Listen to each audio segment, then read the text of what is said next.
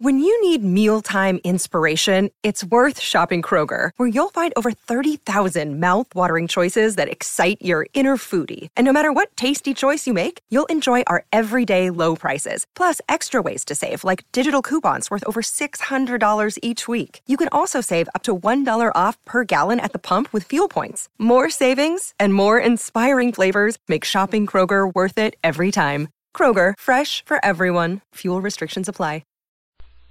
El hecho, insólito por lo demás, tuvo lugar en el desierto de Sonora, México, y a mediados de 1774.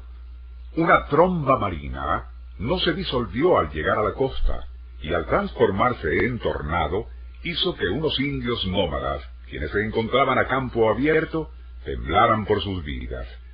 Afortunadamente aquel temible remolino comenzó a disiparse, pero muy poco común, por cierto, había dejado caer sobre un considerable trecho en el desierto una estela de ostras. Considerando aquello como un regalo de los dioses, los indígenas se dedicaron a recoger la mayor cantidad posible, y al abrir algunas para comer, su sorpresa se transformó en asombro. Muchos de aquellos bivalvos contenían perlas, y fue mientras las examinaban cuando una patrulla española al mando de Juan de Osío al acercarse a investigar, comprobó cómo aquellas perlas llovidas del cielo, según los indígenas, eran de altísima calidad. Nuestro insólito universo.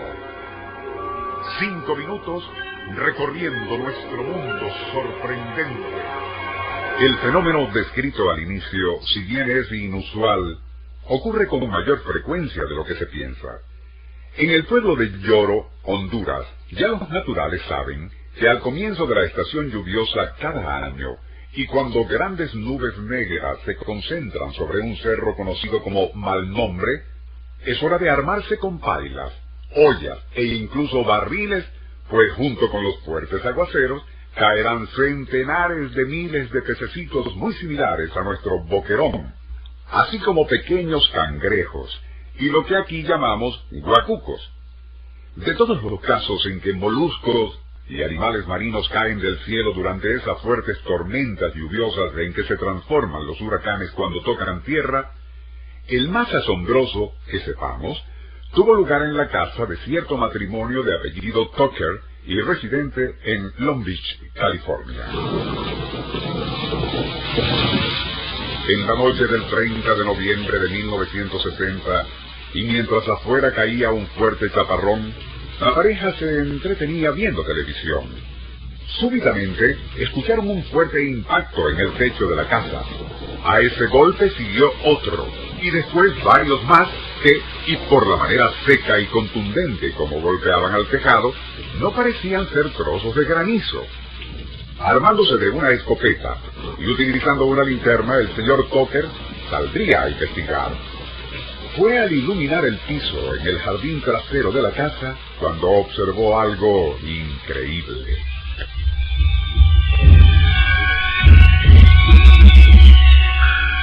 Retorciéndose entre la grama estaban varias babas o caimanes bebés y algo más. Justo entonces otra de aquellas babas impactó directamente sobre su cabeza y al derribarlo hizo que se disparara su escopeta. Su esposa salió alarmada, pero no había avanzado más de dos pasos cuando se detuvo en seco y con el cabello erizado. No era para menos, pues justo frente a ella, y además de las babas, reptaban por lo menos media docena de serpientes, muy venenosas por cierto, a las que se conoce como water moccasin, y generalmente moran en áreas pantanosas. Era evidente que los caimanes bebés y esos ofidios habían sido succionados por la fuerza de alguna tromba marina que, al deshacerse en lluvia torrencial, dejó caer también a los animales. Pero aquello no era lo más increíble, pues, y según el testimonio de bomberos, así como expertos zoólogos, el aguacero había descargado a serpientes y babas única y exclusivamente sobre el techo y patios en la casa de los Tucker y en ningún otro lugar del sector. Porque allí nada más. ¿Cómo sobrevivieron 27 babas y 14 víboras el impacto desde lo alto?